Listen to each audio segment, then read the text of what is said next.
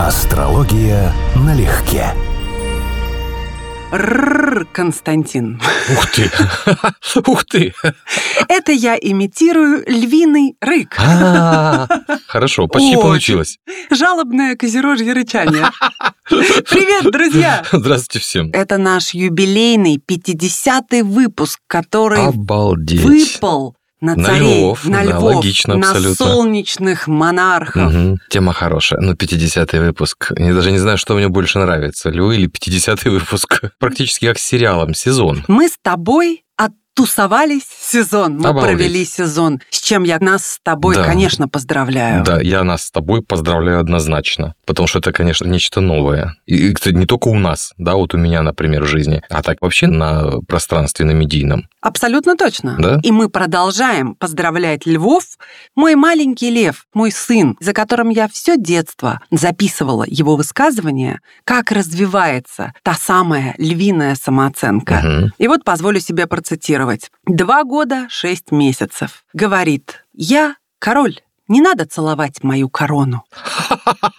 Ну, надо же. Неужели действительно астрология или карма или что угодно еще звезды располагаются в человеке таким образом, что уже в два с половиной года маленький мальчик, которому никто не говорил «ты король», Мгм. делает подобные заявления? Ты знаешь, это интересно. Это вопрос глубже, чем кажется, потому что кармическая астрология, такое вот направление астрологии современной, будем говорить, астрологии, которую не все разделяют, исходит из того, что если у человека в гороскопе этого рождения сильное солнце, а лев — это один из вариантов сильное солнце, ну, сильное акцентированное солнце дополнительно, то он, скорее всего, был представителем аристократии, то есть в прямом смысле слова имел опыт, что ему не нужно быть никем, кроме самого собой. Он по факту своего рождения уже был особенный. И вот именно аристократы приобретали этот опыт чаще всего. Благородный Дон может себе позволить многое, да, вот благородный Дон. И, соответственно, в возрасте, который вот в этой жизни, где-то вот от двух-двух с половиной лет до примерно пяти, когда формируется личность, многие дети радуют своих родителей, это касается не только львов.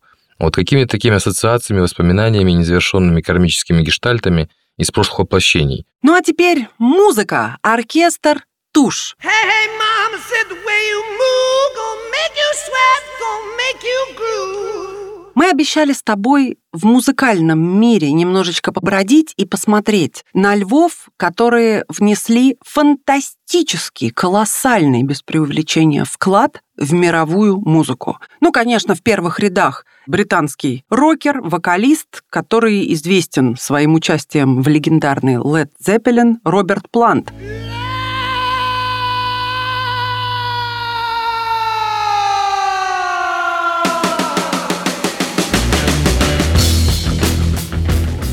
Кто не знает, хочется сказать, старика Планта. Но так или иначе, величина невероятная, потому что Led Zeppelin очень недолго просуществовали и оказали влияние, пожалуй, на всех, кто за ними шел своим Это точно, звучанием. Агата Кристи, отечественная группа, Глеб Самойлов, автор текстов Мгм. и альбом «Опиум», Мгм. конечно. Помнишь его песню «Вечная любовь»? Да, конечно. Нет, это я как раз застал очень хорошо, и, будем говорить, тогда это был практически культовый статус, потому что их песни не только крутились из любого утюга, это было чем-то особенным. Да, вечная любовь. Ну вот именно уж я-то к ней всегда готов, шикарная ирония, Мгм, но мгм. потом «Вечная любовь» — знамя дураков. Мгм. Вечная любовь, слепое знамя врагов. Вечная любовь, чистая мечта. Тут был недавно сериал, попался мне «Окаянные дни», многие его сейчас посмотрели, про то, как многие люди сходятся в вечную любовь и клянутся жить друг с другом до гроба, но не могут прожить три месяца вместе на карантине. Вот, и это вот, да, о вечной любви. Гитарист-виртуоз Слэш из Guns N' Roses. Я обожаю его, эти кожаные штаны, эти кудри огромные до плеч. Это шляпа, завешенное лицо, темные очки, вечная сигарета во рту и эти рифы невероятные.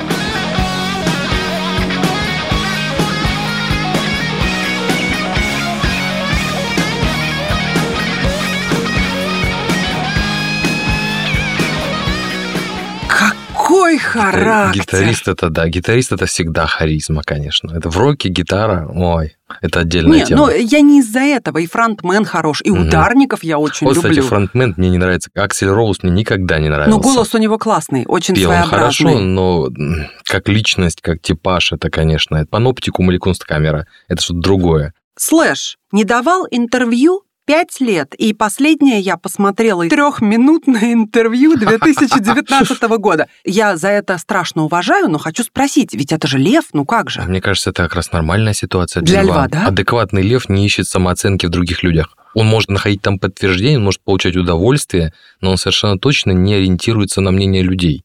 И, в общем, правильно делает, как любой профессионал, а в данном случае музыкант с таким стажем и, будем говорить, одной из передовых групп, которая создавала новую моду, в том числе, да, в музыке определенную, имеет право не прислушиваться к мнению окружающих и, во всяком случае, не сбивать себя с толку тем, что его там либо слишком хвалят, либо критикуют, ибо и то, и другое тлен, буквально. Погнали дальше. Ты помнишь почти Барби, которая на самом деле не девочка, а Джоуи Темпест, шведский певец, вокалист и автор песен группы Europe.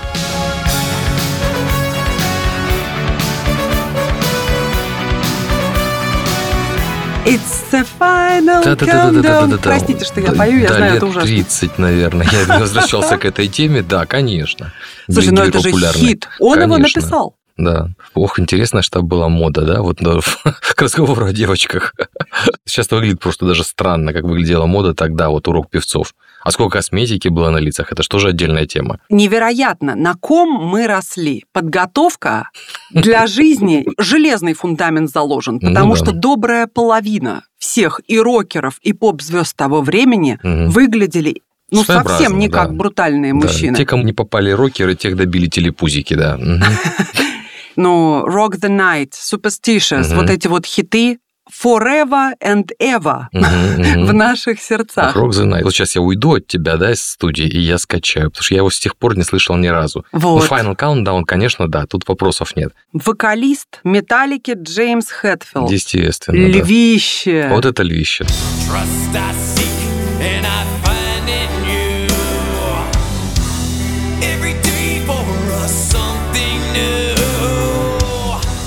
Вот это львище. И, кстати, опять фактура, которую мы в прошлом выпуске затрагивали. Мгм. И, кстати, те же проблемы с алкоголем. Ну, как- Последний раз недавно вот только вышел из клиники. Серьезно? В 2020 году опять, да. У него хронические эти были проблемы, я помню. Они вообще не выходили, были периоды, какие-то концертные туры из этого состояния. Очередная легенда. Два льва в одной группе. Deep Purple. Мгм. Стивен Джей Морс, гитарист, автор песен Мгм. и еще к тому же пилот, между прочим, несколько раз был признан лучшим гитаристом мира. Мгм. С 94 года в Deep Purple.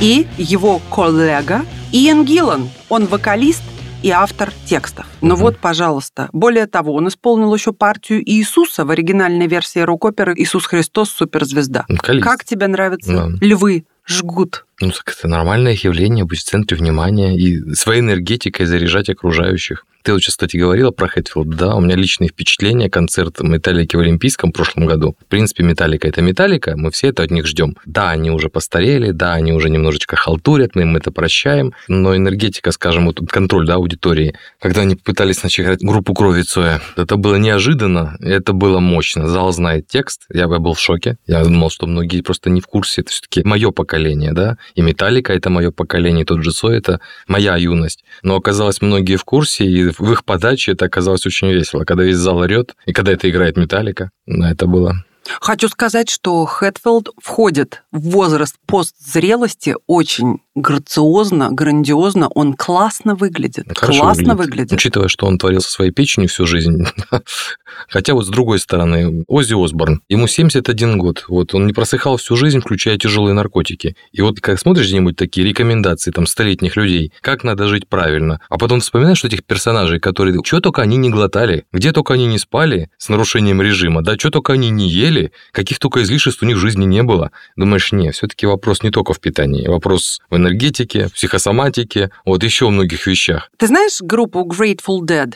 Основоположники психоделического рока. К сожалению, нет. Не помнишь? Для меня Ну, психоделический рок начался с Пинк Флойда. Но они считаются прям основоположниками Джерри Гарсия. Он тоже виртуоз, и причем стал, несмотря на искалеченную правую руку, потому что в юности он лишился двух фаланг на среднем пальце руки, Мгм. пока дрова колол, и при этом он стал Гитаристом. гитаристом-виртуозом. Молодец. Представляешь, Мгм. почему в мире музыки так много грандиозных львов? Я тебе скажу, что, наверное, в мире современной музыки, то есть акцент на шоу, акцент на энергетике и на способности раскачать аудиторию. Потому что если мы говорим о музыке вообще, то есть буквально о музыкальной композиции, о том, что называли в Средневековье слушать музыку сфер, то, конечно, акцент на знаки рыб, классика, никуда это не делось в современной реальности. Но львы однозначно лидируют по способности к драйву, по способности вот создать микровселенную, где они находятся в центре, завести аудиторию, излучать из себя этот свет, который может идти через музыку в том числе, не только через актерское мастерство, да, через музыкальную композицию. Это логично на самом деле, но это поправка на наше время. И большинство из тех, кого ты упоминаешь, это поколение с Плутоном во льве. Вот это поколение, когда Солнце, вот как у того же Джаггера, в с Плутоном, а это фантастически сильное сочетание по понятиям астрологии. Это планета в обители, плюс планета в экзальтации, плюс личностная планета, соединенная с высшей.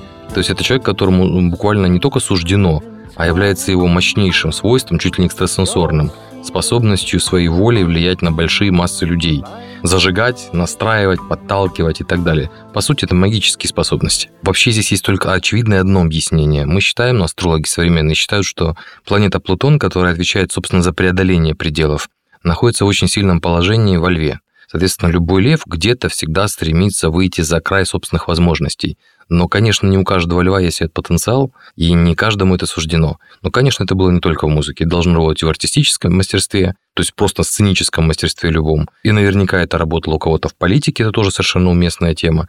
То есть, ну, логично ожидать, что это было поколение, которое могло влиять, созидать вокруг себя вот свои миры, свои пространства. Как те же группы, которые ты упоминала, которые, по сути, стали как солнце, стандартом, ориентиром для тех, кто шел за ними. То есть они отталкивались от этого, они пытались превзойти это, но они так или иначе ориентировались на это. Расскажи, пожалуйста, почему львы, которые, казалось бы, являются во многом олицетворением мужественности, те немногие мужчины, способные дружить с женщинами. У меня со львами складывалась замечательная дружба. Знаешь, и опять же, если, как я понимаю, если мы говорим об астрологии, а не о личном моем мнении, то есть о формате астрологии, то лев не столько дружит с женщинами, сколько покровительствует женщинам. Это дружба неравноценная. Это дружба покровительственная, как у отца, у хорошего, доброго отца, который пытается наставить ребенка на путь истины, он заботится о нем по-своему, учит чему-то, направляет. То есть это как бы дружеские отношения, да, но это не дружба в том формате, в котором для воздушных знаков. То есть где с взаимной иронией, с самоиронией, с поддевочками, с шуточками. Нет, здесь такой хороший вариант царствования. Я тебя люблю по-своему, да, по-дружески, поэтому я тебя лапой, как в мультике Симбу, обнимаю, и куда-то мы с тобой дружба идем. Ну, такая дружба своеобразная, как у львенка и льва большого. Не знаю, я в восторге. Ну, понятное дело, И да. мне кажется, многие девочки. Поддевочки это Да, все хорошо. да. Для этого есть представители других знаков, но факт, что очень немногие мужчины могут именно дружить с женщиной, пусть даже в формате опеки, но это вообще идеально на самом деле. Ну, это реально идеально, потому что на самом деле дружить можно так, что это еще и обидит. Потому что, может быть, ты не хочешь, чтобы с тобой дружили, но здесь тебе трудно обидеться, потому что ты понимаешь, что это дружба, это чуть ли не лучше, что он тебе может дать в дружеских отношениях. Фред Дёрст из Limp Bizkit.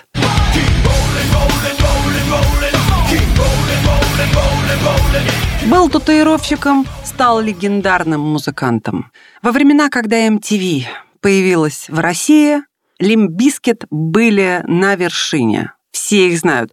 Ну и еще бы я отметила Эвеласта из House of Pain. Уже в 96-м они распались, и он ушел в сольную карьеру, а дело все равно живет хип-хопер. 50 лет товарищу. Хм. И все еще такой молодчага. Он комбинирует рэп с гитарными соло, и у него платиновые альбомы. Ну, это ж Ну, просто да-да. сказочник. Ну да, да, конечно. Львище. И Мгм. его хит, вот этот «Jump Around», Jump around.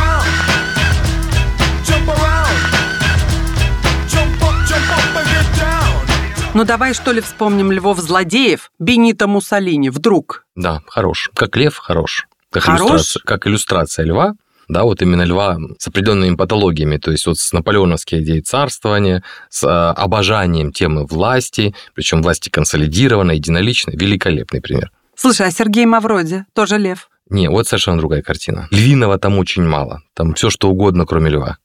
Я имею в виду по тем качествам, которые мы его знаем, скажем. Писатель Владимир Сорокин, кстати, внешне чистый лев, тоже Да, вот эта эффект. грива. Мгм, мгм. Интересные писатели, опять же, вот вспоминая Хичкока, я не знаю, насколько очевидна параллель, проводимая мною, но «Голубое сало» — это самое страшное, что я читала в жизни. Это его перьев. Никак не добрался до того, чтобы с ним познакомиться как с писателем. Сама подача у Только него... на голодный желудок. Сама подача у него в интервью такая, что, конечно, лев не заметить невозможно. И я понимаю, что самооценка у него тоже своеобразная, не совсем штатная для львов, да. Но как писателя, конечно, я оценить его не могу. И вновь, писателя мы не можем оценить, вот как, скажем, деятели искусств, гитаристов тех же самых или исполнителей. Солнце дает им драйв, оно дает им энергетику. Но то, что этот человек любит и как он это любит, фактически только он реализуется в искусстве, а описывается Венерой. У писателя стиль описывается Меркурием, а любимой темы и то, что он хочет писать, описывается Венерой. Солнце фактически это наполнитель, это генератор энергии, не более того. Еще со львами связана одна из моих величайших страстей сердца — рыжесть. И веснушечки, да. Из Иванушек Андрей Григорьев Аполлонов. Ну, слушай, как бы это ни звучало, ну, насколько он солнечный, чудесный парень, Мгм. взрослый уже парень. Просто-просто все мы подросли Может быть, их там первая любовь Да, взрослый парень недавно видел какую-то рекламу с ним с тонометром, вот, и вдруг осознал, что, да, Иванушки рекламируют тонометры. И надо привыкать жить в этой реальности, в этом страшном постапокалипсисе.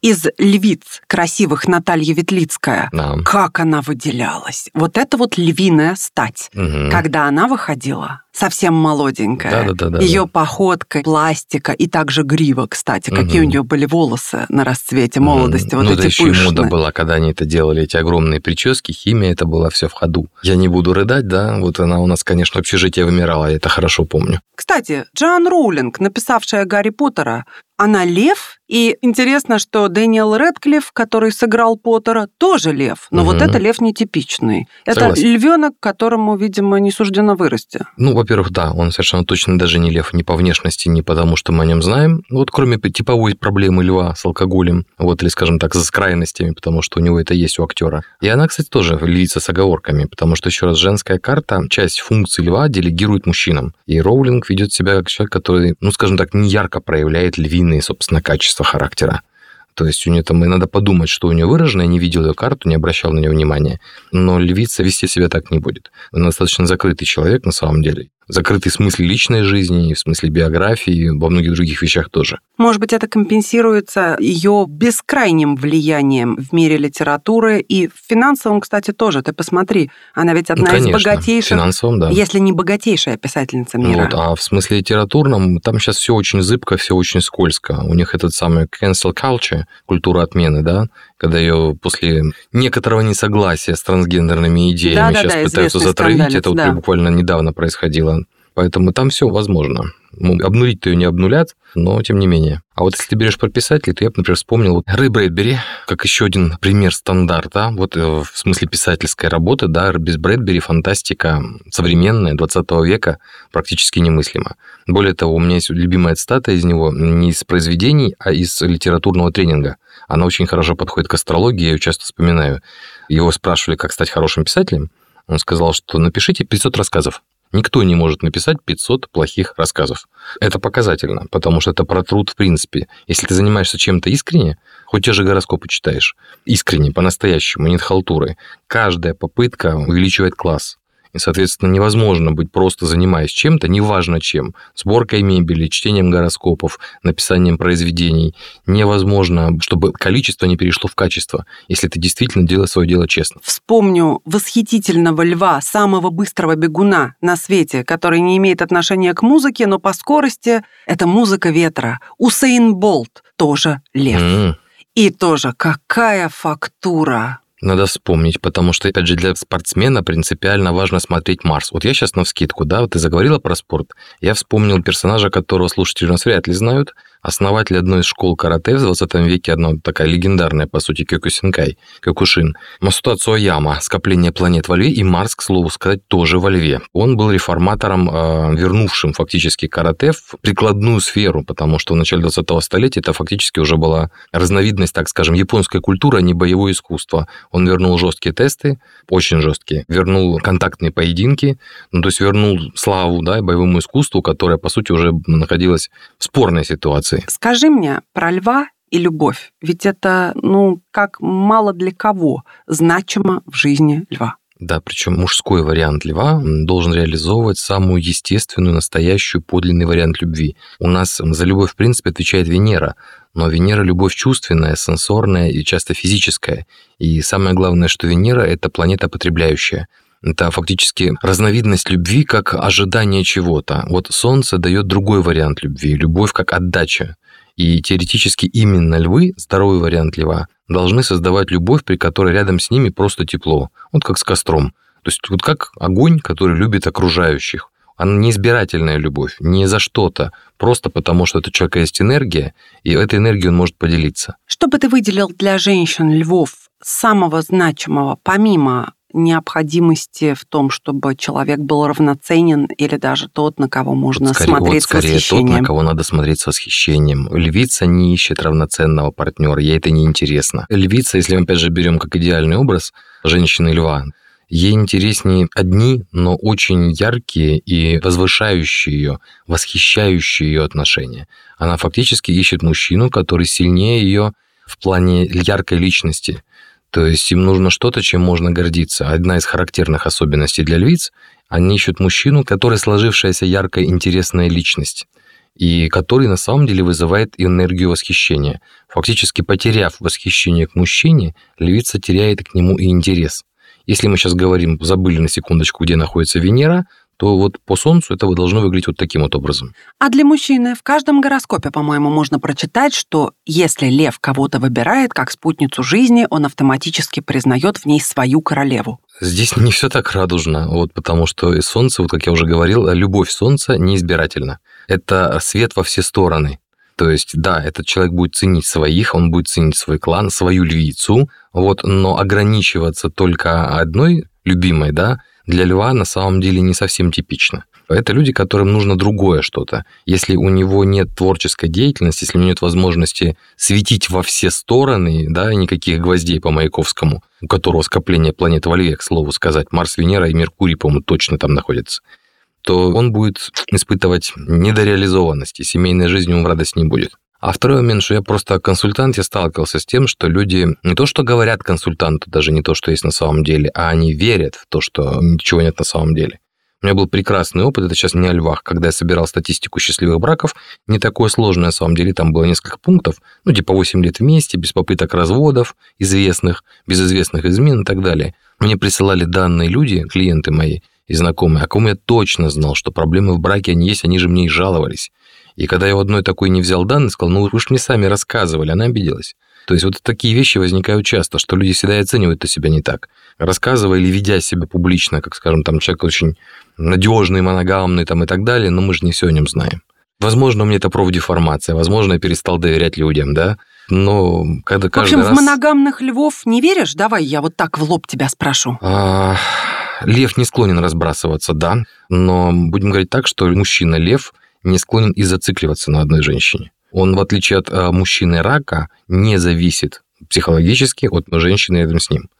То есть это фактически для него его клан и его собственность. Он может это не озвучивать, но отношение там другое. Патрик Суэйзи, еще да. один лев. О, да. Какой замечательный. Его карта не самая счастливая. Я смотрел его гороскоп, он выраженный лев. Там любимая твоя тематика, там второй знак Скорпион. То есть не только лев, но с мощным скорпионем посылом. А вот такой, как бы это сразу и про секс, и про ревность, и потом про много чего еще. Но это и непростое сочетание, потому что два знака у нас в квадратуре, и в его случае это проявилось в том, что, ну, мы знаем, он долго не прожил. Хотя такой яркий типаж, конечно, львиный был очень яркий. Фантастически интересный мужчина. И по-человечески внушающий Да. колоссальную симпатию. Мгм. 38 лет в браке. She's like the wind.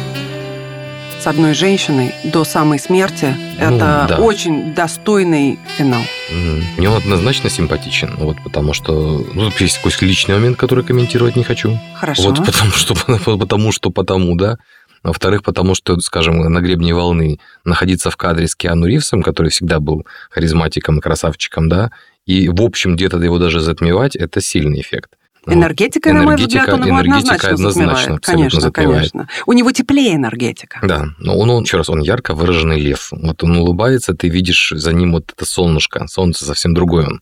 Вот, и в этой роли он, конечно, прекрасен просто. И поздравляя дорогих львов, я очень хочу поздравить моего дорогого Олега, звукорежиссера, с которым мы делаем львиную долю, монтируем наших программ. И работать с ним, надо сказать, сплошное удовольствие. Олег, ты прекрасен, спасибо тебе. Да, спасибо за первый сезон, который бы без тебя не вышел. Олег, ты наше солнце, ты наш лев, по факту и наш. Дорогие львы, спасибо вам большое за то, что вы есть. Но что бы мы делали без вашего золотистого сияния? Это точно. Особенно такие, как я, весы, или такие, как ты, козерог, которые просто нуждаются в том, чтобы был рядом источник сверкания, тепла, хорошего настроения, позитива, хотя бы в качестве ориентира, какими надо быть в хорошем состоянии. И, конечно, любимый мой маленький драгоценный львятик, мой прекрасный лев Альберт.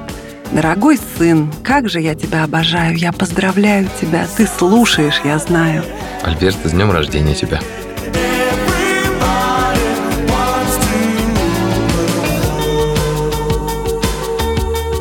Всех львов и львиц, друзья, с днем рождения! Какие вы золотые люди! Да, спасибо вам, что вы есть, и что мы на вас ориентируемся, и мы от вас греемся. Вы молодцы, мы вас обожаем. Увидимся в новом сезоне, друзья. Всем пока! Пока-пока-пока. Астрология налегке.